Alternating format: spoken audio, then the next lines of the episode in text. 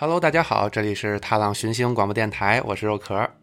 啊，今天呢，我们啊，就是我不是刚从实习回来嘛，然后所以今天找了几位朋友，想来聊一聊自己这个夏天实习的一些经历。啊，先我先介绍一下吧。啊，有两位老朋友，大家都知道，一个是啊，我们周哥。呃，大家好，我是周哥。哦，不是我，我是方舟。啊，方舟，周哥啊，然后还有趴哥。呃，大家好，我是派翠克。啊，你没说错。就我们对，然后还有一个呃，是我们之前都没有来录过节目，今天第一次来录节目的啊，我们叫人神。嗯，大家好，我是这次节目的一个新人，我叫叶可人。对，是是位男孩子。对，是一位男孩子。OK，那呃，我觉得咱们先自我介绍一下吧，就是说咱们几个人至少今年夏天都有去实习啊、就是先说一下我们都在哪儿，因为我就是想说咱们找一下呃不同的地方实习的，然后不同的公司，肯定大家的这个体验呢都会不太一样，对吧？啊、我呢就是在 Facebook 今年，然后去年在这个 Google Google X 那边。啊、这两个实习的地方对于我来说都是一样的，就是在那个加州湾区那头儿。啊，对我是这样子。周哥呢？啊，我就只有这一次的实习经历，然后我是在一个比较老牌的做骨科医疗器材的公司，叫 Zimmer Biomed，可能大家并不是特别的熟悉。哇，那等于你这个是做医疗相关的，对吧？啊，对，主要是做呃骨科医疗移植的一些产品。OK，啊、帕哥呢？呃，我今年是在呃跟壳神是在一个地方，就是加州的硅谷，就是也是俗称的湾区。然后我是在沃尔玛做电商的那一块儿。然后前几年我在那个亚马逊也实习过，在波士顿。对 OK，啊、人神。呃，我的话这三年都有在外地实习，然后我的 PhD 第一年是在洛杉矶的谷歌办公室，然后第二年，然后机缘巧合下到了欧洲的瑞士苏黎世办公室，然后今年的夏天是在法国的巴黎办公室。哇，人神的这个实习经历感觉非常丰富啊，各个地方都有。你像我实习两次，就都只只是在同一个地方。我今年实习时候去了很多地儿，感觉就 都是一样的，就是每天上下班的路可能都都都会有重叠的。对，啊，来吧，我们一个一点一点讲。我觉得咱们先从，既然是实习对吧？那就是要有工作呀，毕竟是公司给钱了嘛。啊、我觉得咱们先聊一聊，就是说在这个不同的公司，大家工作的这个这个流程大概是什么样，或者感觉是什么样？就比如说你在公司的第一天，都是就是都干了些什么呢？就是你进入公司的第一天，也谁先来？呃，我先来吧。然后，呃，我我其实实际上啊、作为新人入职是在我 PhD 的第一年的时候，当时是在洛杉矶的谷歌。然后入职以后，在谷歌这样的大公司里面会有啊、一周时间的一个技术培训，在这个技术培训里面啊、你会去学习一些内部工具的用法，然后去学习一下基本的在公司内的。开发的一个流程，比如说，如果你写好了一呃写好了一段代码，你怎么样把这一段代码提交到公司的产品库里面，然后发布到公司的内部来进行一个使用？呃，在第一周会学习一个，会进行一个这样的培训。啊、然后一周培训以后，呃，大家就会被安插到各个不同的 team 里面去做你各自的工作。然后，呃，在谷歌的话，第一周的培训是一个集中的培训，所以所有的人都是到呃硅谷的谷歌谷歌的本部来进行一个培训。然后，呃，像我的话，结束完这个培训以后，我就回到了洛杉矶的办公室来啊、开始我的工作。然后，呃，我我做的主要工作的话是关于 machine learning 的一些东西，主要是啊、主要的实习的工作会涉及到基本的数据预处理，然后模型的训练，以及最后评估模型的一个效果。然后，如果有可能的话，如何把这个模型应用到啊、线上的一些产品之中，啊、这就是基本的所有内容。OK，等于就是说，哎，你们那会儿实习就是第一周 orientation 有有一个星期呀、对，我对我我我去年在 GoX 就只有两天，呃，第三天我就开始干活了。这这个应该是亲儿子和非亲儿子的区别吧？对我 当时我记得我进组之后，我就一脸懵逼，我什么都不知道，你知道吗？然后就我也不知道什么代码怎么教，我只是那会儿听你们说，因为我实习比你们晚嘛，嗯，我只听说过什么什么 code review 啊，然后那个你要教代码之前怎么怎么样，然后你最后都教到哪儿，然后我根本就就就就就完全不懂，然后什么代码库里边。什么？我一直都不知道他那些那些文件夹到底都是干什么的。不过后来也确实是我们那个项目，就是我也没怎么提交太多代码。实际上，我觉得像呃技术培训方面，如何提交代码，如何写代码，如何呃评审你的代码，这个东西是一个比较干货的东西。但是实际上，在我们第一周的培训里面，更多的内容是关于如何洗你的大脑的这样一个问题，就是公司的文化价值这样的一个东西，是更多的更多层面的东西。但是实际上，呃，对我们来说作用并没有那么大。呃，对我这点深有感触，因为呃，我是在沃尔玛实习的，然后我们第一周是去了啊、沃尔玛的总部，就是美国中部一个叫阿肯色的州，就是是当年呃上世纪六十年代沃尔玛。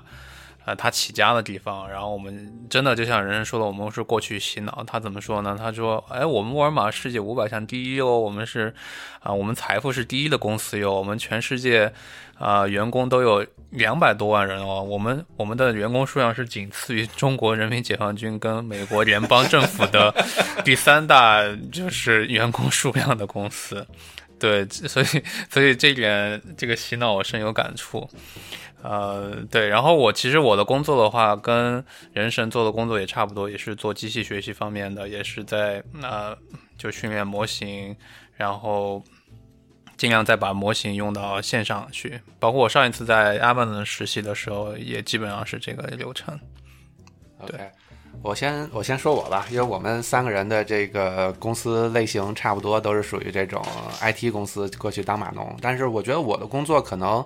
比你们俩更更码农一点。就是我说实话，我实习的这两次，我可能自己一个 model 都没有 train 过。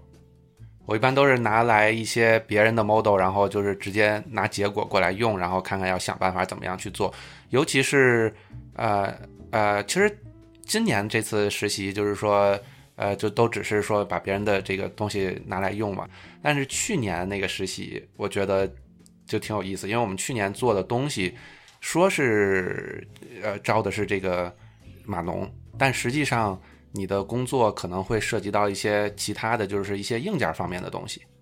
啊，当然这是什么东西我不能说 啊，然后我就说可以会涉及到一些硬件方面的东西，所以就是确实是会涉及到很多就是我以前完全不了解的，所以我觉得在上一次实习也是真的是学到了挺多这个就是奇奇怪怪之，因为从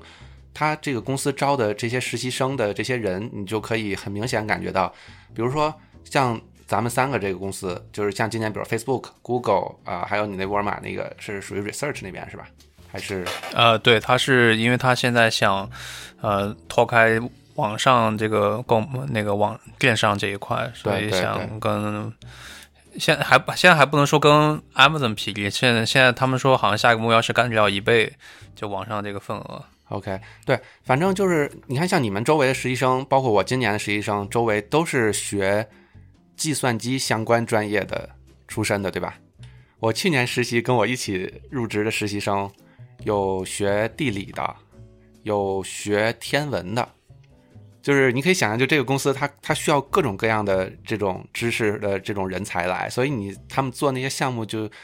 我说实话就真的非常有意思。哦，那听上去还蛮酷的。，对对对，就是他们里边有一些非常酷的那些呃一些一些一些东西，就是它放在那儿，你都不知道它是干什么的。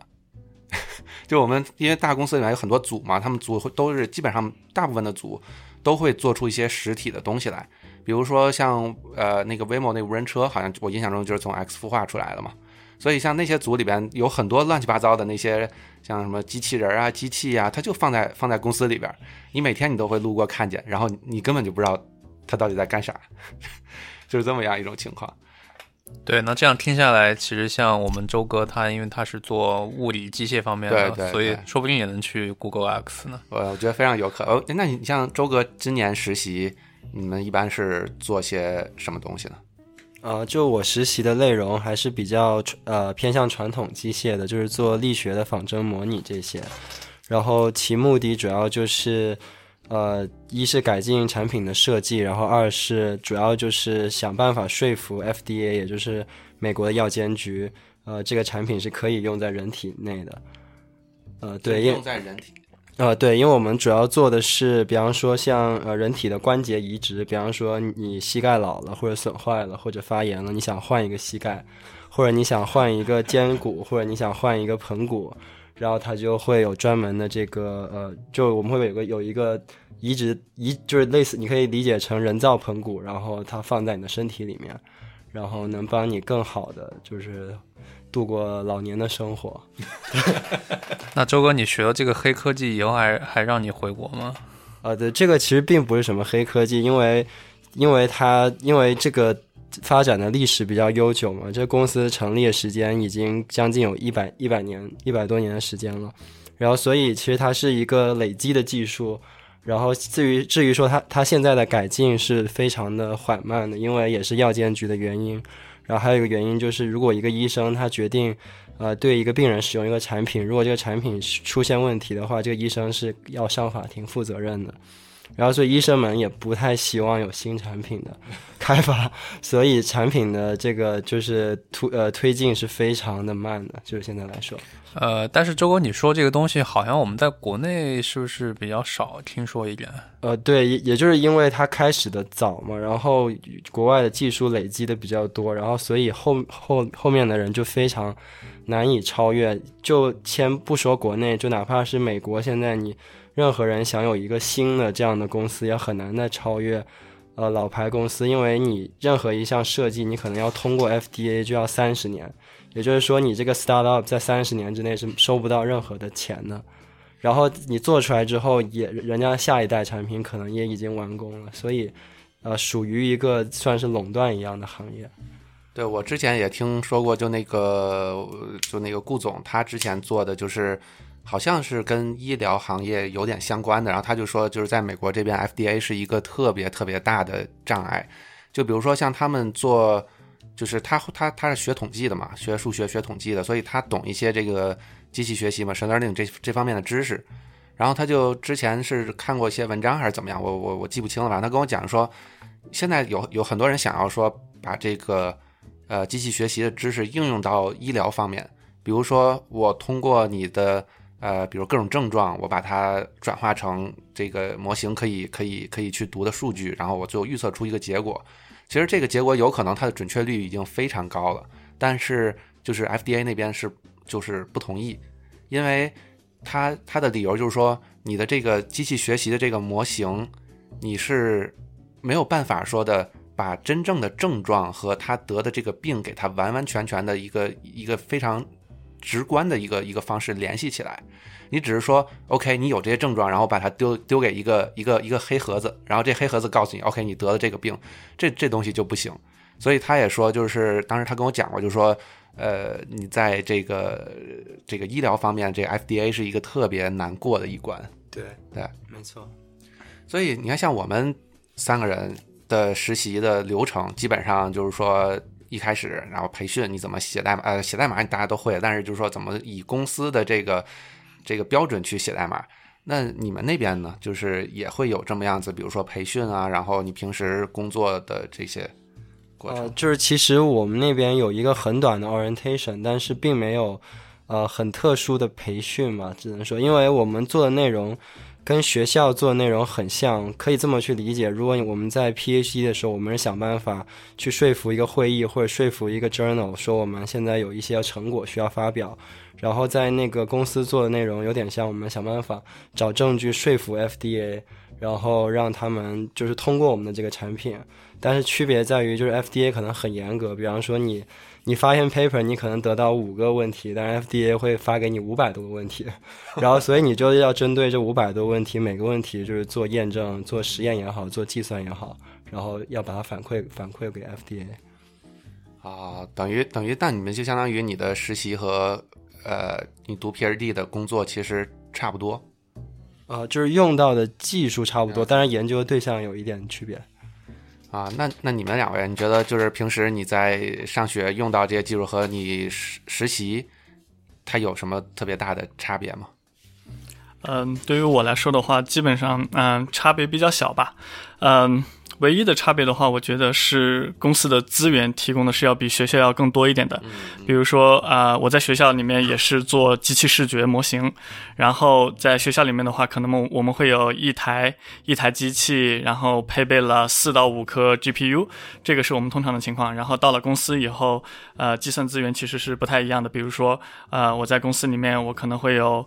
上百台的机器，每台机器都可能有若干的 GPU 资源，然后我就像打开一个自来水龙头一样，说我现在要接多少水，然后我就把这些机器接进来，用来训练我的模型。呃，总体来说就是。在时间上、效率上是要远远的要高于在学校里面做的事情的，但是在创新性上的话，其实是有一些差异的。比如说，在公司的话，呃，我们实习的话是在在在你实习之前，你的那个啊、呃你的 manager 他会写一个 proposal，说我们在这次实习项目里面要做一个什么样的工作，然后他其实心里已经很确定要做的东西有哪些东西了，然后你去了。你去了谷歌公司以后，你要做的事情就是按照他所设计的这些步骤，一步一步把他要求的这些实验给做完，然后你这次实习就结束了。而在学校的话，其实最大的差别就在于，在学校的时候你是没有一个定义好的问题的，往往是你你自己要去发掘，OK，呃，我要处理一个什么问题，然后你再去找我要使用什么样的数据，最后才是我要做一个什么样的模型来验证我的数据。而公司的话，其实就是，呃，在公司实习的话，就是更加侧重于你已经知道你的问题了，你怎么把这个模型写出来。对我也有这种感觉，就是最最最突出的就是说这个资源的问题。你看，像我今年实习的时候，有的时候要写一些，就是从数据库里面去读一些东西，然后你能看到有多少机器你使用了多少资源嘛？然后其中一条就是我的内存，然后我就当然是因为我代码写的不好啊，然后所以它的 一个 query 可能会吃掉大概五个 T 的内存。我说我这辈子都没见过这么这么多这么大的内存，我用过所有计算机的内存加一起，可能可能连一个 T 都都都都都不可能到了的。因为现在你说家里边的机器，也就是对吧，十十六个 G 大一点，三十二个 G，可能咱们学校的那个 cluster 里边有的稍微大一点，但也就是在大概一百左右，对。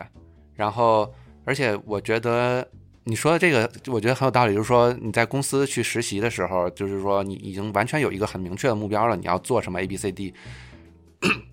我觉得这个其实可能是不是也是跟就是说公司它的每一个做的每一件事情，其实都是有就是相当于这种产品的去做导向的，所以他会要觉得说 OK，我要我要去做一件什么事儿，而不是像咱们。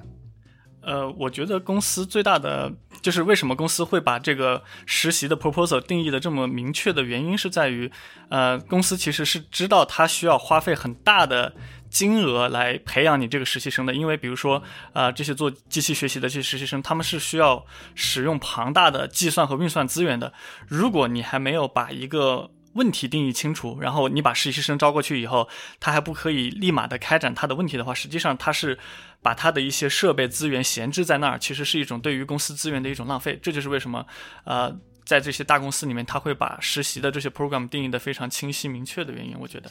嗯，对，呃，对这个我很赞成，因为实习时间也就三个月，他不可能给你很多时间去做一些太 open 的问题，因为因因为我我自己感觉就是很晃眼间，你就会觉得哦，马上就要到中期检查了。对吧？你就感觉你自己刚开启还没有多久，就马上要中期检查，然后中期检查完了，哦，马上好像，因为一般我们比如说十二周或者十一周，一般前八九周就要把你这个问题是做的比较，呃，比较完善了，因为最后两周基本上就是要各种展示呀，然后各种，啊、跟组员交接什么的，所以说你真正干活的时间也就那么前可能八九周的样子。所以你们实习一共多久？我是十二周，对我比你们要少个少个一一周半大概。一周半。为对对，我们总共下十十周半吗？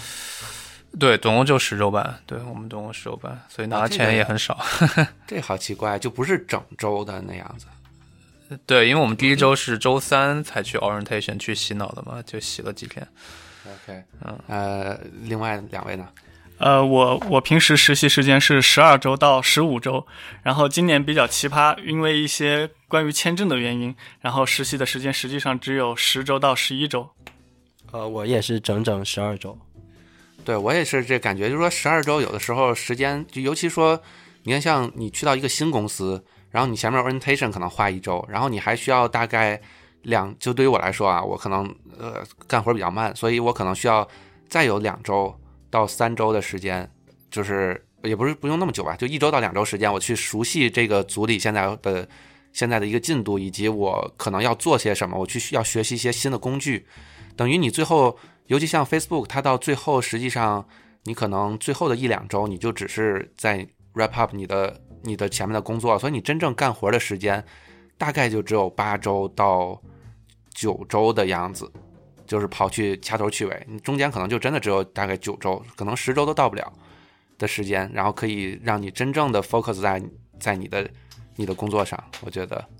有的时候其实时间还是挺紧的。对，所以就像人生说的，你的问题要定义的很清楚，因为因为这样既是对实习生负责，也是对公司负责。对，我觉得，而且就是说，你把问题定义清楚了，其实还有一个好处，就是说，那公司会比较容易去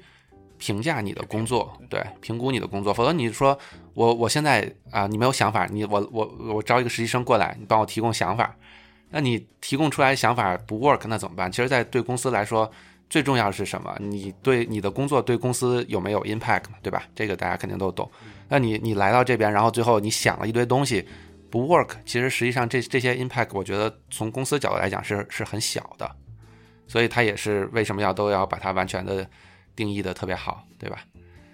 来吧，我觉得咱们。先别再聊工作啊，聊生活。我觉得工作这方面，我觉得可能大家都不会差太多。其实，其实可是我建议你到时候节目录完之后，你在最开头加一段，比如说我们时间从哪儿开始是聊生活的，就 就让大家不要哎呦听这个工作太无聊，对吧？我们就可以给他们一个 skip，就跳到我们现在目前的这个生活环节，我觉得会更有意思一些。OK，我觉得现在时间就是过了大概三分之一嘛，咱差不多一个小时的话，然后呃，来吧，说说生活吧，你们。咱先说最，我觉得最重要的一点啊，我说对于我来说最重要一点就是吃。你们平时吃的话都是怎么样？公司是管吗？还是怎么样？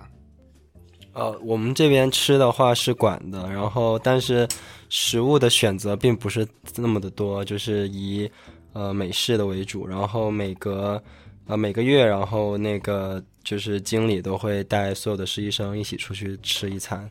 然后，但是当地的食物也是非常地道的美国食物。所以你们实习时候是在一个就是小地方是吧？呃，对，是一个非常小的的，我觉得算是一个镇子吧。只能如果放在国内来看的话，对。呃，对，然后呃，我觉得吃吃的好坏跟地方有关。像像周哥他在的地方是一个呃美国中部的一个小镇，对吧？所以说就只是 美国食物。像我跟呃科生都是在那个硅谷湾区，华人是特别多的地方，所以周围出去就有很多呃中华料理，对吧？对，然后我们公司管的吃的就是会会交一点点钱，就基本上是成本价，就就不是免费的，但是也就那些选择吧。所以我们吃的要要说质量的话，那肯定是外面吃比较好，华人。多的那些地方就会吃的更好一点。对，我觉得你要说吃中餐，那肯定还是去外边吃会比较好一些，对吧？对对对对，尤其这次我还见了大学的几位同学，就是我们北航的，然后我们还去吃了一个还挺正宗的一个北京烤鸭，它叫北京食府，然后我还晒过朋友圈，对，那个烤鸭还真的蛮正宗的。对，嗯，人参呢？人参。我觉得你在在在在洛杉矶的话，应该跟我们也差不多。但是我就特别好奇，像你在这个呃瑞士，还有还有还有法国是怎么样？嗯，我觉得呃瑞士好像呃印象也不是特别深刻。但是在法国巴黎这次实习的话，印象还是比较深刻的。第一就是呃虽然也是谷歌的办公室，但是它的食物和啊美国还是有一些差别的。就是法国人，就是你到了他的食堂里面，就是有大量的冷肉，各种的 ham sausage，以及各种你说不上名字的冷肉，以及各种你说不上名字的 cheese，它就摆在你进食堂的那个第一个或者是第二个橱柜，就是各种样的冷肉和 cheese。然后，嗯，欧洲人比较喜欢吃沙拉吧，就是你可以看到满眼的绿绿的菜也比较多。基本上看不到的东西是呃牛排、炸薯条，然后这些就是比较油腻的，嗯、不健康的这些食物，这个是一个印象。然后我对于在巴黎吃东西的第二个印象就是，嗯、吃饭是真的很慢。啊、比如说我们有很多同事，然后我们每次吃饭的时间可能就是十分钟到二十分钟，但是吃完饭以后，我们每一次吃饭都会定一个主题，然后都就大家就要开始聊天，然后这个聊天的时间加起来就是一个中饭可能要花掉一小时到一个半小时的时间在这个吃饭上面。还要定主题，对，我们要定主题，就是说，呃，我们会有一个那个内部的一个那种聊天，然后大家会说我们今天聊一点什么，然后大家会贴两个大家比较感兴趣的 topic，这么正式吗？对对，比较正式。然后呃，今年今年暑假我们比较聊的比较多的，呃，我当时印象比较深的几个主题有，第一个就是关于呃女足世界杯，女足世界杯今年正好是在巴黎举行，然后我们的同事就在聊，呃，女足世界杯是不是一个女权正在进步的一个象征？这是一个很很大的一个主题。哦，你们聊的话题这么有深度，对对对 对那你要提前准备材料吗？对对对，这个很有意思。然后还有还有，当时还还还有聊过一个主题是关于呃语言学习的，关于比如说啊、法语跟英语这些东西有什么区别。然后呃还有一个更有意思的主题是关于。欧洲的一些政治现状，比如说英国脱欧有什么影响，然后关于那个黄背心，法国黄背心运动到底是怎么一回事儿，有的有的主题是大家在互相聊，有的主题是他们在主动的向我兜售，向我科普一些他们的一些文化背景吧。哇，你们哎，那那他们就是比如说每次聊之前，像我刚刚说的，就是会要准备一些材料对，是是会要准备一些材料，他们不会准备材料，但是啊，他们就是对回去先去确定主题。查啊，对，会会确定今天我们中午吃饭这一个半小时，我们要聊一点什么什么东西。然后啊这就是我我后来也特别能理解为什么大家说法国大餐特别耗时间。我觉得主要原因是因为大家太能太能扯淡了吧。哎，所以你在那边有去吃过吗？什么法国大餐？呃，有一次有一个美国的领导，然后去我们去我们那个 team 来来来一个视察嘛，然后我们的 team leader 就领着大家一起去外面的馆子吃了一次饭，然后那次饭大概吃了三个半小时吧，差不多吃到两个小时的时候，那个领导就说：“哎，我们这个饭还有多久？”然后然后我们的 leader 就问了一下那个厨师，然后。说出来一个让人很震惊的一个答案，他说：“厨师说我们可能还有两个 dishes 加一个甜点还没有上，呃，啊，约莫估计可能还有一个小时，就是当时那个领导就几乎已经崩溃了，就是就听着大家在那儿就是尬聊的那种感觉，哇，那等于这一顿饭就得吃个三三三个三个三四个半小时左右吧。对，呃，然后还想问一下人生，就是法餐，就是我们吃的哈，就感觉就很少，然后也是这样吗？在法国也是这样吗？这个你要说少的话，就就也很精致，很少那跟种。跟美国，我我个人觉得就是跟美国的菜比的话，肯定是要少很多的。美国但是傻大黑粗那种。对对对对对，跟中国南方菜，我个人觉得可能就是南方菜一个地势，然后撇一半的感觉吧。也也跟北方菜也比不上，北方菜其实分量也挺大的，对但是像南方菜，我家就是湖南那边，其实一个碟子也不是那么大，大概大概大概我们的那个地势就是南方菜的一半的分量左右吧。那你吃得饱吗？呃，能吃饱，吃两顿。对在在公司 吃这的，顿一下午就过去了六个小时。其实，在公司吃的也不是传统的法国食物，在公司吃的还是就是刚才我说了那些冷肉那些东西，并不是很可能可能那个在瑞士吃的更多一点吧，就是是更传统的瑞士和意大利食物会更哎，多一点。瑞士那边都是吃什么呀？他们呃，瑞士的谷歌的内部的食堂其实跟美国的有点相似相似吧，也是你会见到很多各种各样的面包呀、汉堡啊这些东西。但是你看，像就是这边谷歌啊、Facebook 这些食堂，它会有时候会有一些那种亚洲的 style 的食物。你看，像我们像 Facebook，我去年因为我去年实习很奇怪，是因为我是只在一栋楼，所以只有一个食堂。嗯。然后像今年的话，我的就是食物的选择会多一些，然后你就发现啊，有很多各种各样的吃的可以吃，比如说我们早餐有粥，有腊肠，就是那种中式的那种广广式那种腊肠，有嗯。那叫什么油条，对，早餐有这些，然后拉面也都有，然后有的时候中午饭和晚饭它会有什么，当然就是那种很美式的那种什么宫保鸡丁啊，然后就是之类的这样子的菜。那你像在瑞士呢，他们或者像在法国会不会有这样子的？吃？嗯，我我个人觉得，可能谷歌在瑞士和法国的办公室还是比较小，所以就是它并没有照顾到就是全世界的其他民族的一些口味。但是我当时在洛杉矶实习的时候，就是那个谷歌食堂，它就非常好，它有一个呃 Japanese noodle，就是它有一个日本师傅在那儿给大家做面，就现现场现场面做对，现场给你做面啊吃，对，那个那个非常感觉还是挺不错的。呃，这个我有感触哈，我呃，我这实习的时候去那个 LinkedIn，他们带我去吃了两次，就是也是很大，就好几个食堂，然后也是有各国的菜系，有呃印度菜啊、中国菜啊、日本菜、苏系什么的，呃，对，还有一些欧洲那边的菜，就是会很 international，就很照顾到各个地方的人民，而且而且 LinkedIn 也是免费的，哎，好生羡慕。哎，那周哥呢？你平时就是公司会有吃的吗？呃，公司就是吃的还是以就是汉堡啊、披萨啊那种为主，就是呃，就是你能想象到的最美国人的、最垃圾的那种吃法，就是就是就是就是这种食物，你一看你就要贴上“美国”两个字标签的那种那种吃法。对，哦，那你吃吃这么久，不会就是能接受得了吗？我觉得。呃，就是我一般就是还是去色拉那边，然后这样可以自己选呃肉啊、菜啊什么的，然后尽量避免那种食物，除非偶偶尔必须得吃。我觉得我对于周哥来讲就是一个完全的反面教材。我们公司有，就是 Facebook 那边有一个专门吃沙拉的地方嘛。我今年夏天就在那儿吃过两次，然后我吃的是什么呢？就是那个卖沙拉的，呃，不是卖沙拉，就是就是可以吃沙拉那那个那个店的旁边有一家汉堡店，然后那汉堡店是只是外卖没有座的，然后我就在那儿买，就是拿完汉堡，然后我就跑去那个吃沙拉的地方去吃吃汉堡。然后我是这些吃的多一点。啊，可以，你这个对，我觉得我我对我来说，我吃什么还都还都还都行，就是美式的什么中式的，我都觉得还 OK。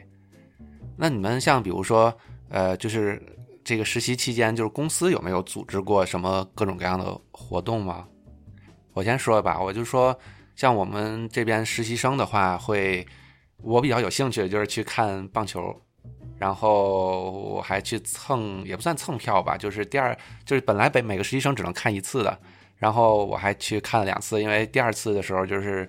有有其实有很多人不感兴趣嘛，但是公司已经买了很多票了，然后有些多余的票，然后就可以给那些已经去过的人，然后我就又要了一张，对吧？去过两回，之后还有就是像。就是说，好像公司里边好像每个季度吧，会有一次，就是类似于团建这种活动。然后我们组织的是去漂流，对，然后就是到萨克拉门托那边，就开两个多小时的车到那边，然后就是沿着河漂，漂了三个多小时吧。然后倒还好，我还没没没从船上摔下去，但好像我们组里有一个有个人，就是从直接从船上给给掉下去了。像你们呢，有没有其他公司组织的活动？呃，因为因沃尔玛，因为它是个就是时间还是挺长的公司，所以说它的团建，呃，在我看来也是做蛮不错的。虽然我都没怎么去，哎，那你们那团建是就是我插一句，就是说是呃，你们组里来定去干什么，呃，都都有，比如说有整个公司设给实习生的，比如就像你刚刚说的棒球，还有我们去呃看一些演唱会、博物馆，就是一些小型的演唱会嘛，博物馆。呃呃，当然我都没有去，因为当时太焦灼于干活了。呃，但是呃，那个 orientation 第一周的时候，我们是去了沃尔玛总部的，然后当时有很多呃，它是那个沃尔玛一年一度的那个股东大会，就据说是呃全世界啊，全世界沃尔玛的员工里面最优秀那一波，而且还要随机才能选出来，因为优秀人太多了，随机选出来才能去开这个股东大会的，就吃喝玩那些都全包。然后我们实习生就有幸也是恰好赶上这个时间点去玩，嗯、对，然后他就是最后那个股东大会就说，就相当于一个小型的演唱会一样，就请了很多呃那些演员呀，然后歌手啊，比如说共和时代什么，可能大家耳熟能详的，呃，去相当于看了一次演唱会。对这个印象还给我挺深的，然后这是这是公司层面上的，然后我们组呢，就是每个组就因人而异的。像我们组的话，就是啊、呃中国人比较多，所以我们大概每两周的话，就会去。我们当时在那个 Sunnyvale 的 downtown，就会去吃什么麻辣香锅啊，呃，还有一些中餐，还有一些呃那个面日本的面条什么的，呃，对，所以所以所以这个暑假给我实习就是组员，就我很喜欢我的这个 team，然后所以最后走的时候他们也呃有一个合照，然后每个人还写了那个话语，祝福的话语，就就让我感到特别温暖，就这样。嗯周哥，啊，那这公司的团建我基本上也没有怎么参加，我只是参加组里的那种团建，然后唯一的一次团建就是去打了一次高尔夫球，然后就把部门里的人分成了各个 team，然后然后看谁能就是打好像是十八洞嘛，谁的分数最高，然后这样的话就最高那个有特殊奖励，但是我们组就是我们 team 很不幸就输了，然后当然那是我第一次打高尔夫球嘛，然后经验也不是很。不是很丰富，不是？那你们是就是下到场里去打，还是那种迷你高尔夫，还是怎么样？啊，是那种就是我觉得应该就是正常的高尔夫吧，就是每每个就是每四我们我们因为我们四个人一组，然后有一辆小车，就是你打一球，然后就得开车去追，对。然后当时这个规则是就是在每每一个每一个洞的时候，每因为其实它是我们每个人都打一杆，然后取最好的那一杆，但是每一个洞必须得用到。呃，就是好像是每隔就一定的杆数内必须得每个人都参与，就比方说不能说一直算打得好的那个人那一杆啊。对，所以我相当于也是给给队伍拖后腿了。对，我觉得下场打还挺难。我之前跟龙神去打过一次，打九洞耗了我们俩三个多小时。呃，对，别人很快打完了。呃，对，其实打打的特别久，而且而且尤其我们四个人轮流打，然后打完还得去捡球什么的。对。对，那这个就是咱们平时就是说公司会组织一些玩儿，哎，那像比如说你们，呃，我刚才忘了提这个问题了，就是说你们住宿呢这方面是怎么样去解决的？你看像，呃，我知道 Google 是不管住的，但是他会给你一笔钱，然后你自己去解决你的这个住宿的问题。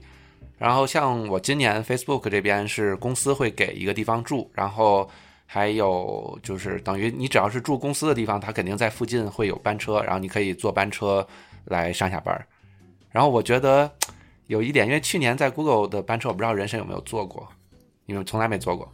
嗯，我我因为从来没有在那个硅谷附近实习，我一直是在洛杉矶的。我在美国的话是在洛杉矶办公室，然后在瑞士和巴黎的办公室都是没有班车的。啊，对，反正你看，像我今年实习坐班车，有一个特别大的感受啊，就是。就是你感觉就是公司会要想尽办法让你在任何地方都可以上班，然后就是他的班车里边是有 WiFi 的，除了 WiFi 呢，还有什么呢？还有有的有的车有屏幕，你知道吗？他在 车的最前面和最后面放了一排屏幕，然后里边那个就是因为公司会发那个 Mac 给你用来上班嘛。然后连那个接口都给你准备好了，你就可以坐在车上，然后把那个电脑往上一放，接上之后，你就拿这屏幕就可以开始上班了。而且还还有无线网，而且网速还挺快的，就是除了 YouTube 它不让你上，剩下都能上。所以我就在车上就看不了 YouTube，就会上一些国内那些视频网站嘛，这都可以随便看。然后我真的见过有人在车上上班，就是有一次，呃，是在那个，就是当时他们是在开会。然后我就看有，就是他们视频的时候，有一个人明显是坐在班车上跟大家在在讲话的。对，你们其他其他人？呃，我觉得这个特别能理解，因为什么？因为呃，肯哥就当肯他在，他他也在沃尔玛，他当时推荐我来了。他他知道吗？他就住在那个三藩，然后他上班的地方就在那个 Sunnyvale。那他每天每天开车每天开车总共。还是高速那种哈，塞车那种，来回两个小时，保守，所以这种就非常对吧？你就你就感觉时间真的是白白就搭在上面了。所以所以你说像你说那个班车，比如说我嗯上下班真的也要一个多小时的话，那那个 WiFi 我就觉得显得尤为重要。你可以干一些轻量的活，对吧？收收邮件啊，对对对。不至于说跑代码吧？对，包括包括我有时也是，我之前有时候在跑一些实验的时候，然后他会可能要等很久嘛，然后所以有时候就干脆就回家，然后在车上，然后打开脸上看一眼这种情况。对对对对对，还是会比较省时间的。所以你那会儿就是沃尔玛那边实习生有提供住宿？呃，对我们今年呃住住宿方面福利确实非常好，因为 首先呃就离公司走路也就四十分钟。然后我们那个班车还是专门接送我们实习生的班车，就是对上下班十分钟就解决。然后我们整个呃所有的员工。就是实习呃不是员工，实习生就住在同一栋楼里面，然后那栋楼就你不要想是宿舍哈，它其实是挺豪华的那种一室一厅的单间儿。然后我们查一下市场价，哇，一个月三千多，对三千五啊，差不多。对，它是精配的，就是说，对对对，它已经配到了什么厕纸啊，然后我我们那个刀叉那些碗都有。对我们今年住的那地方也是，但是我们是。就因为都是单身嘛，所以是他会给你一个两室一厅，然后住两个人。如果你要是已经结婚的话，就是呃一室一厅住住，就是你和你的这个配偶这样住，然后。它里边也是，就是什么床啊、床单什么，全都给你配好了。对对对，我们都配好。电，然后这个什么餐具、刀叉全都有。对对对。然后每两周还会有人来给你打扫卫生。哦，这个这个倒我们没有，这个倒没有。对，我们还会来打扫卫生，然后给你换毛巾、换厕纸，什么都能都都都。那确实非常好。对对对对对。呃，我们今年住的地方，呃，我听张弛就气哥他说过，他去年也是住这儿的。嗯。这可能是一样的。啊，就是住住在你那栋楼，对，就是我那个楼，对，它叫它叫那个 Oakwood Mountain View，嗯，对，然后也配什么健身房、游泳池、烧烤架，然后 party 的地方，哇塞！哦，我们那栋我们那个小区还放电影，它 哦是吗？里边有个电影院，但是不会放最新的，它每一个月会有一个会给各个业主发一个这种，或者就是你要自己去拿嘛，就是有一个目录，就是我们这个月，呃，我们小区都有什么这个。就是什么活动，比如说每周周几的早上，我们提供免费的早餐，就是为让业主大家过来聊聊天儿。然后还有就是电影院可以放一些电影啊，然后就各种各样的事情可以干。所以当时在加州，就今年跟七哥在加州见面的时候，他问我住哪，我说嗯，我住在那个 Oakwood Mountain View。他说哦，他说我去年也是住那儿，然后也就感觉他明显眼里放光了，你知道吧？然后他。然后我，然后我就在想，七哥肯定去年有什么美好的回忆在这儿发生了，因为真的一个单身有啊，你知道吗？一个单身汉住一室一厅很大，然后那个电视也是超大的，就非常适合，你知道吧？邀请别人来做客。对，这个就不不说太细。然后七哥，我靠，当时眼里放光，你知道吗？那哇，好美好的回忆。那你呢？你今年有没有请邀请别人去？不能说的太细，知道吧？周哥呢？周哥在这个小小镇子，呃，对，就我们就没有那么好的住宿条件，然后公司也没有提供房子，但是提供了一笔补贴吧，然后让你自己去找房子住，然后上班就是畅通无比，就跟大城市不同，因为车子特别的少，然后路特别的宽，然后那个呃基本不堵车，偶尔有两辆车，大家都非常友好，就是。就是开着开着车，见到一个乌龟都要下车把那个乌龟移开，就感觉整个氛围很很悠闲，一点不紧张。对，所以即使你住的远一点，开车上班，你也一点也不觉得很很慢或者很耗时间。那你上班也是自己开车去吗？啊，对的对的，我是自己开车去的。啊，哎，那你们上班就是大概每天是几点到几点这样子？呃，我们的这个时间也是非常的老，就是很像老年人的时间，是早上八点到下午五点。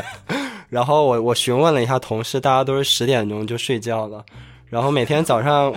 就是就是你，如果我七点五十来到的话，就发现停停车场已经停满了。然后我我五点钟出门的时候，停车场已经空了。哇，那那你们呢？我反正我们那边这个 IT 公司都差不多嘛，就是。没有特别固定的这种上下班的时间，但是你就每天要来，然后把工作都做好就行。基本上大家上午都会来。呃，我们我刚说，因为我们实习生班车固定的，就九点到五点，所以这个是非常。但是但是你可以不用坐班车啊。那我怎么回家呢？你不走路四十分钟就到。但是他要经过那个 Caltrain，就是经过那个火车那个道，感觉挺危险的。我所以还是别别建议走。我今年实习，我找公司就是可以借自行车嘛，然后借辆自行车，我每天骑车上下班都要就是过那个 Caltrain 的那个那个那个铁路。对，我觉得我倒还挺好。我我就是因为 Facebook 它会给就是这些实习生不同地方住，然后我住那地方属于比较近的，然后骑车的话大概半个小时就能到，而且。它不会，就是没有那种特别多的主路走，然后你都是在小路，然后而且是有专门的那个单车的那个路，所以还挺安全，我觉得这点还挺好。所以就是不一定非得赶那个班车了，对，对我们得赶。我觉得这点是有点不太一样。那 你像平时呃，咱们说吃也吃也也也也聊完了，对吧？那就是说，你平时实习完之后呢，还有什么？就是比如说周末啊什么，你都会干什么呢？有什么就自己去玩的话，都会去玩什么？像人神就去到处旅游啊，巴黎。哎，对你去那个那个那个巴黎圣母院了吗？嗯，我去了，我去了巴黎圣母院。其实，嗯，今年的话，我在那个欧洲这两年在欧洲实习的话，其实是会发现，啊，福利比美国要好很多的。比如说，在美国的话，我在谷歌谷歌办公室实习的时候，当时是没有年假的。就是说，你如果想有事儿，你需要请假，然后这个请假是要扣工资的。然后在欧洲这边这两次实习的话，就是实习的三个月期间是有六天年假的。你像今年在法国实习最后一周，我就请了一周的假，然后就带着的带着我女朋友就去了一趟啊，浪漫巴黎游。对对对对对，在法国游了一圈，然后在啊瑞士游了一圈，然后又在意大利游了一圈，然后真的好爽啊！这里我插一句，因为我也。虽然我在美国特别有感受，因为我的 supervisor 他实实际上在瑞典，然后所以我跟我的那个就是直属的领导平常聊天都是在那个呃会议上聊天，然后我发现他 calendar 在我的暑假上面十二周有五周都是假期，然后他在瑞典，然后我就想说他根本就不用怎么工作，而且还没有用到年假。对，我觉得像这些北欧的，尤其是这种北欧的这些这些国家，就真的大家都是。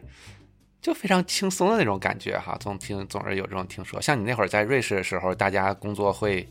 很努力吗？还是怎么样？总的来说，当时在瑞士有很多同事，就是整个暑假三个月期间就没怎么见过，因为因为大家会会集中的把年假休在暑假期间。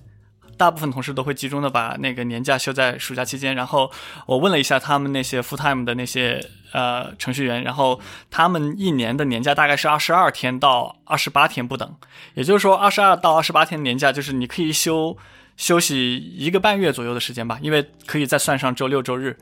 然后平时的话，也有很多同事喜欢 work from home，就一周的话，可能一天两天你也见不到他们人。对我们那边好像是周三是 work from home day，然后你就很明显，周三中午吃饭很少要排队，然后平时都要排很长的队伍去吃饭。对，那你就除了像法国，我其实特别好奇，就是我把话题再转回来，就刚才问你那巴黎圣母院，那现在是什么样子？呃，现在巴黎圣母院的话，你能看到有一些脚吊在那儿，就是。做一些施工，在那在在那个地方做做一些修缮的工作，然后整个它的主体建筑是还是完好的，但是后面的那个塔尖儿是烧掉了。塔尖儿是塌了是吧？它是这么回事，它的那个教堂的塔尖儿其实不是水泥钢筋结构啊，不是，它那时候没有钢筋，就是它不是水泥结构，它的塔尖是木头，是木头做的。我就说，就是整个教堂的结构应该是石。整个整个教堂的结构是石头，但是所有的那些教堂的尖顶其实都是木质雕刻。它的那个尖儿其实是烧没了的，呃，那后来那个火灾调查原因是什么呢？嗯，原因其实并不知道，但是知道当时有一个管理员，他收到了两次报警，第一次报警的时候他没有把它当一回事儿，然后第二次报警他才意识到可能是真真正真真正正的起火了，才打了那个火警电话，然后把消防员叫来。哇，那这个啊，对这个特别有感触，因为在美国大家都知道这个，对火警时不时火警响，大家都觉得哎，其实屁事儿没有。所以，所以你说真正遇到的时候，谁又会去 care 这个呢？我记得我去年实习的时候还遇上过一次火警响了，然后就大家就全都呼啦就走了。呃，是公司的吗？公司的哦，那哇，那很壮观啊。对啊，就是大家他们好像应该是提前会有约定的那种集合地点。然后就你发现所有人都跑到我们那边有一个停车场，就都大家都去那儿集合了。然后过一会儿那个就说行解除了，大家再回去上班吧，然后再回去继续工作。然后我之前我觉得美国这就是这方面做的确实挺好的。我之前还有一次是那个在咱们这边一个小学，我去去做收找找学生收数据嘛。然后学生在那写作文。写着写着写一半，突然火警响了，所有人哗啦站起来就全都走掉了，就真的是就一下子就都走掉了。然后还有一次是，呃，我在我在家，然后看电影，然后吃着饭，然后在那看电影，然后突然那个就是电影里边就是我就听见那个警报响。但是正好那个电影情节也演到了一个警报开始响的这么一个情节，然后我当时我的想法说，哎，这电影里这警报怎么这么响？然后我就继续在那看，然后等到这个这个场景都过去了，然后我还能听见那个警报响，然后这时候我才发现是我们家的那个火警的警报。然后等我这时候出去，发现就是，我们的楼下那已经都站满人了。然后过了一会儿，有消防车过来，然后一看没有没有火情，然后就把火那个火警关了，然后大家就都继续回家了。哎嗯，对，所以这是去玩儿。那那个谁，呃，周哥和趴哥呢？你们两个放就是平时会有去玩什么吗？呃，我因为那边其实并没有特别多玩的东西，然后平常就是吃饭睡觉健身，吃饭睡觉健身，然后到周末的时候就会很渴望的开车到大城市去玩，然后因为旁边两小时就是芝加哥嘛，然后就开到芝加哥去，就感觉终于回到了有文明的地方。那芝加哥那边都有些什么呢？呃，去芝加哥其实一般就一天，然后主要就是吃吃吃，因为开过去也比较晚了嘛，然后就呃中午找一家好吃的，然后下午去逛一下，然后晚上再找一家好吃的，然后就开回来，然后再打包一点夜宵，然后就开回来。等于你去芝加哥就主要是吃，嗯，玩的话就那没什么？呃，他哥，对我我跟壳神都在那个硅谷湾区嘛，都靠海，然后所以我们我我去了大概两三次那个金门大桥，嗯，就是就是那个奥奥克兰两。三次你要去这么多多呃，因为是不同的朋友嘛，哦就就就就找不同的 我还说我说金门大桥为什么会要去那么多而且两次去都是那种大大雾弥漫，都没有看到金门大桥好像一直是那样，是吧？对，它都没有看到那个 假光向日金鳞开的感觉就没有。对对对对对，呃，还有去了西边靠海的，像那个 Santa Santa Cruz，对，就是嗯沿海的那个加州很有名的一号公路，然后哇，确实很美，就是你会看到海哎，现在那一号公路之前不是说有个桥给塌了吗？现在修好了吗每？个桥啊。反正就是你是一直能沿着一号公路开到，啊，我没有，我没有那个，我没有专门开，哦没有我就是开哦我就是就在那附近开。因为我去年的时候，呃，去年开过一次，然后那会儿它那个路还没修好，嗯，所以但是你为了走一号公路，你要先在一号公路上走，然后走到快到那个封路的位置，你就要绕上山。然后当时在一个山间小路，哇，拐来拐去的，我都快都快吓吓哭了，你知道吗？然后那种山间小路，然后拐拐到就是另外一条高速走过去，然后到时候过了那个断桥的地方，你再绕回来。对对，我是当时是开过这么一次，但是我不知道他那个地方有没有修好，因为我之前看过新闻，就是说当时政府说要修，然后说这个修这个东西啊，得要好多年时间，然后 当地居民就不干了，就说我们这边就是旅游业是我们唯一的支柱，你你你你一下断我们好几年这种这种粮草，这可不行。然后呢，最后就政府说那行吧，那我们尽快修，然后好像确实是修挺快，当时说。本来是有两个断断点，然后呃，我去年去的时候已经把那个小的断点已经给给搞好了，但是大的那个断点还没还没弄完，所以我不知道现在好没好，这又又过了一年了，但你也没去，对我没去，我就在我这个硅谷附近的这个靠海，嗯，就看了看，呃，确实很美，因为是我是第一次在加州看海，呃，就就我还记得当时开车的时候，慢慢接近一号公路，看到海边的时候，突然你就会发现一幅银色的画卷就呈现在你你的眼你的面前，就。对，然后大海的那边就是咱们祖国，是吧？那种心情就很复杂，你知道吗？是有点远。是有点远，但是你会发现，对，因为当时以前在佛罗里达看过海嘛，那那边看的是欧洲嘛，但是这次就不一样，对吧？这次看的是，嗯对，咱们哎不，那潘哥每次看海，脑子里脑补这么多这么多东西对啊，所以以后才想回国嘛。啊那你可以自己游回去。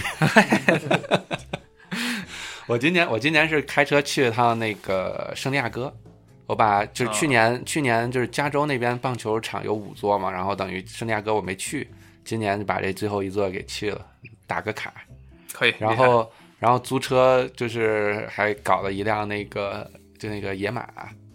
那种敞篷的样，就这边非常便宜。我当时租了大概两天多一点吧，大概就才一百多块钱。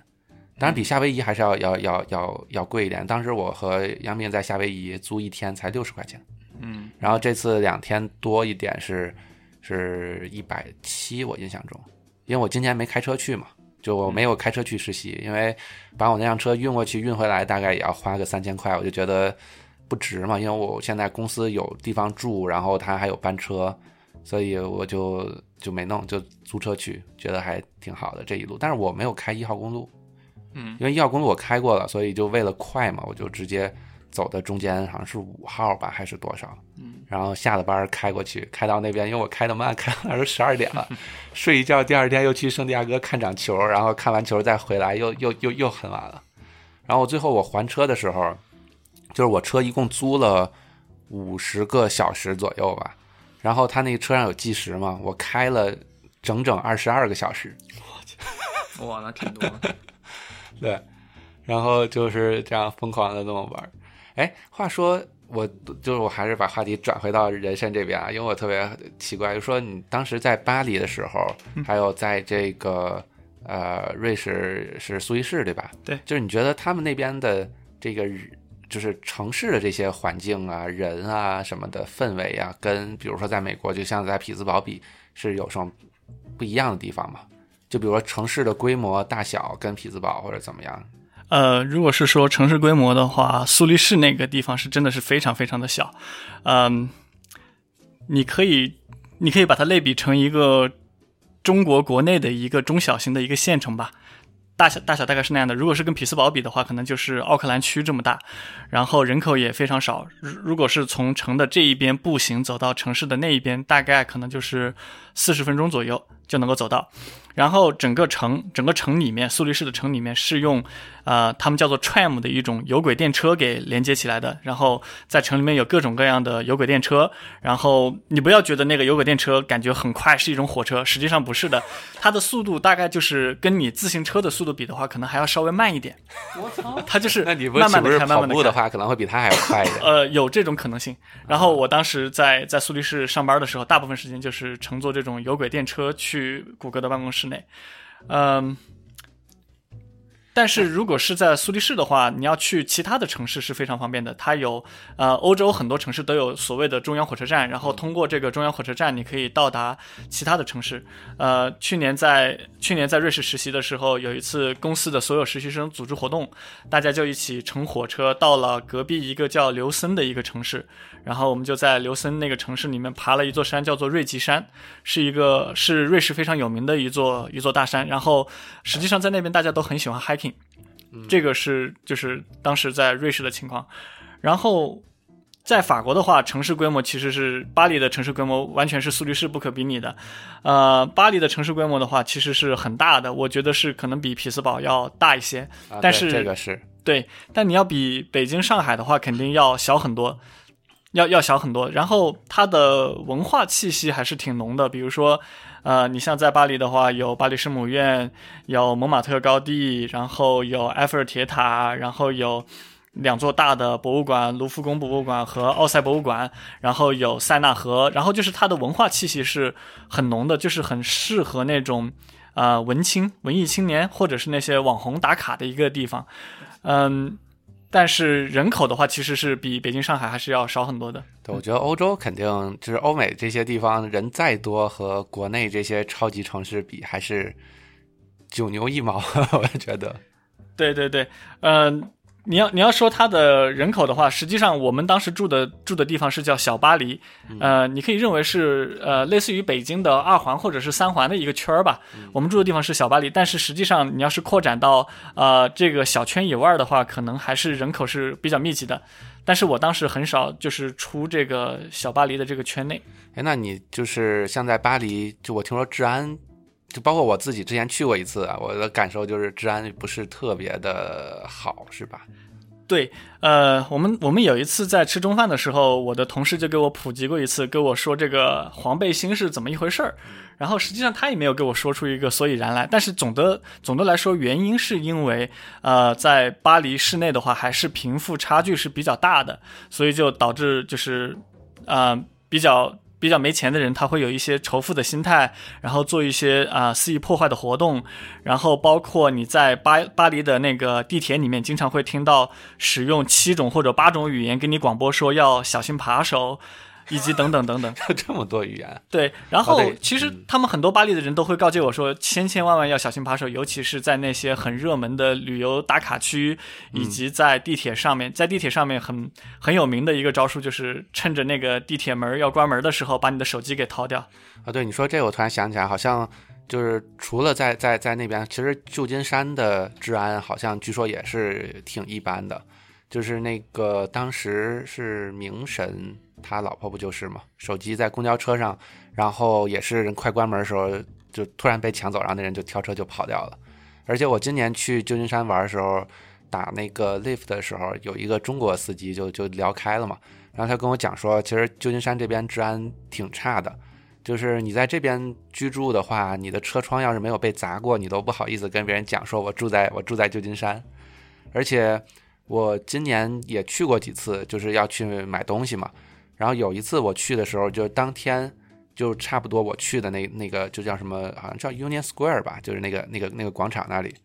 然后就差一点，就当天就有一个案件就是发生，就是说是有两个黑人，然后。好像就是无故袭击的一名中国游客，然后就就是把游客给打了。呃，我觉得像这种都属于那种小治安事件吧，就是呃，我可以给你稍微八卦一下关于这个就是黄背心这个事情，就是我当时我同事他们给我发过很多照片，就是说他们当时正好在凯旋门附近，就是晚上的时候，在那附近有一些很多的酒吧呀、餐吧呀，在那边喝酒。然后他给我发了两张照片，就是你可以看到凯旋门在熊熊烈火中屹立着。然后，然后我同事跟我说，就是他们会点燃各种各样的汽油，把周围的一些东西给烧起来。就是我觉得已经。跟美国相比，已经不是一个治安的差和好的一个比较了。当时就是可能是已经已经上升到一种就是有一种人心惶惶的一种感觉了。就是当时的。我现在那边这么这么，因为我之前去的时候是一零年，然后就在这个叫做哪儿啊啊卢浮宫附近的一个地方，就亲眼看到有人抢劫。就当时我们是跟学校去的嘛，就坐在那个大巴上，然后。那条街上我忘了是哪儿，但是那条街就有很多那种卖奢侈品的店，然后其中有一个女的就拿着个包，然后突然有人从她后面跑过去，然后就把包给抢走了，然后那女的在后面追，然后我刚不说嘛，就那边有很多奢侈品店嘛，所以那些店里面有都就是都有那个呃那种保安，然后那保安也就赶紧就跟着去追，然后最后那个那个那个抢东西的就我没有看清他有没有把把把包里东西比如拿走或者怎么样，反正至少就把那包啪一扔，然后他人就跑了。就我就真的是我当时去那儿就当街看到的这种这种情况，我觉得非常非常可怕。而且后来好像我忘记在哪儿，可能是知乎还是在哪儿，我看过一篇文章，也是讲说好像巴黎的治安不是那么的安全，就是这种感觉。对你如果要把巴黎，比如说跟北京、上海比的话，首先整个城市的安全系数，我个人觉得是比北京要差的。呃，其次就是抛开那些你看到的那些。网红照片看到的那些，比如说很文艺、很文艺的一些照片，撇开这些照片不谈的话，你真真正正用你的眼睛所看到的巴黎，是你能看到满地的小广告，地上都是垃圾，然后以及等等等等等。哎，对，那我最后还有一个问题啊，就是特别好奇的，就比如像我们这个什么帕哥、周哥还有我，我们实习还是在美国。然后那很正常，就是大家交流就是英文。然后如果你的组里是中国人，可能你还会讲一些中文这样子，对吧？那你像在法国，在在这个瑞士，嗯，公司里边大家讲什么话，就就就跟你或者怎么样会讲什么话？嗯。在呃，我当时在瑞士实习的话，就是同事的话有意大利人，有法国人，然后有德国人，所以大家是用英文交流。但是今年这次在巴黎巴黎实习的话，组内的其他所有人都基本都是法国人，然后他们平时交流是使用法语，只有在中午吃饭的时候，我们会采用英语来交流。然后大家说的最多的就是说，哎，比如说，哎，那个词该怎么说？然后就是大家经常会交流的一个话，然后大家会就是。呃，就或者我的这种呃 international 的一个情况来说英语，来让我能够理解他们想要阐述的一些观点。哎，那你在那边有没有学一些当地的语言？哎，像哎瑞士，瑞士那边是讲什么？呃，瑞士讲的瑞士的话分西部和东部，西部主要讲法语，东部主要讲德语。然后当时我们待那个苏黎世，主要是讲瑞士德语。呃，应该是一种德语的方言德语言。的方言。对啊第一方面，它可能在发音上是一种德语方言；其次，在拼写上，他们会把很多那种单个的单词拼成，就是连连起来，连接成一个很长的一个单词，所以读起来也比较啊麻烦。对对对，好像。这个我有点感触，因为我们匹兹堡有个德国餐馆嘛，对对对什么什么 house 嘛，农好像是翻译过来是农夫什么 house 对吧？我忘记了。所以那个单词就是两，明显感觉是两个单词。对对对，德语有些词真的非常非常长哈。哎，那你像在这个就是法国啊，在在哪儿有学一些当地的这些语言吗？呃，没有没有没有学太多的当地的语言，就是唯一就是去了一个餐馆以后，我会说一个 Bonjour，然后接下来就是说，哎，Do you speak English？然后这个是通常的一个套路，对。那像在那边就是大部分的这些餐厅啊什么的，他们嗯就是英文会讲吗？呃，有一些餐厅就是稍微好一点的餐厅，他们会有英文菜单，然后会讲英文，但是大多数的餐厅可能还是就是以法语为主。那你平时怎么跟他们交流？我来比划，你来猜。呃，一方面是我来比划，你来猜；第二方面就是呃，现在有一个神器叫做 Google Translate，我就是把它一打开，然后基本上菜单都能看得懂。啊，然后点菜的时候就是说哪个哪个照相的时候，它会自动把那些图片给你翻译过来了，对吧？对对对对对，啊，是的。我我我上次还试过那个。OK，我看今天现在一个多小时，我觉得时间今天差不多，然后就是讲一讲我们几个实习的这些这些东西。我觉得今天周哥讲的东西不是特别多，啊，因为我的那个本来就比较沉闷一点，然后 你的地方太比较小一点啊，对对对没有什么特别多的故事对，因为加州阳光真的太好了，我去三个月一滴雨都没下过，然后每天都是你知道今年今年特别神奇，就你去之前下雨，啊，我听说了，对我惊了！我去年夏去年一夏天也是一滴雨都哎，去年夏天我对下雨的感觉就是早上一出门，我发现我车脏了，嗯，然后哦，那可能昨晚上下了点雨，然后今年下了大概整整一周，对，然后哇这雨就没停，当时，然后后来我我跟我那个老板还聊，就说啊这是真的下雨，他都没怎么见过来了这头，嗯，所以我感觉加州就是非常热情洋溢，然后比东部这种，尤其冬天冷飕飕这个感觉还是要很很棒。但是加州我觉得，尤其像咱在湾区的话，白天还是有一就是一清早的话，大清早的话还是有点冷。对挺冷的，对，因为我平时去上班，我去的比较早嘛，我基本上可能八点来钟，然后就骑车出门这样子，然后温度可能就才只有十几度，但是到了中午可能就三十度了。我觉得总的来说，不下雨也不见得是一件好事吧。比如说前几年的时候，呃，我前两年去实习的时候，每一年都会发山火，啊，对，然加州后发完山火以后，有山火，就真的是，哎呦，整个城市乌烟瘴气一个半月，当时是。对，加州那边就是年年有有有山火嘛，每次一山火就一，而且好像是南部居多，然后都是在洛杉矶附近哈。去年是在那个呃，你们那个叫什么什么？是哦，去年好像在去年是在北边，对，我记得 Z 也去去的去面试嘛，还是有一次是什么的。去年不是洛杉矶吗？不是洛杉矶，去年是北边那个旧金山附近。反正我知道洛杉哦矶那边经常有时着火嘛，因为那个顾总在那边，有时候我会一着火就问他怎么样啊，你那边要不要跑啊？对，然后对，今天我觉得时间差不多，对吧？我们就聊聊在各地实习的。我觉得今天人参讲的多一点，因为毕竟他是在这个跟我们的体验是最不同的，我觉得，因为毕竟是到了另外的国家，已经不仅仅是说是一个另外的城市了。然后，那今天我觉得先这样子，然后有有机会的话，我们再请大家过来聊一聊，也希望以后人参多来做客。好的，啊，一定的。那行那今天就先这样大家拜拜。好。大家拜拜。好再见。拜拜。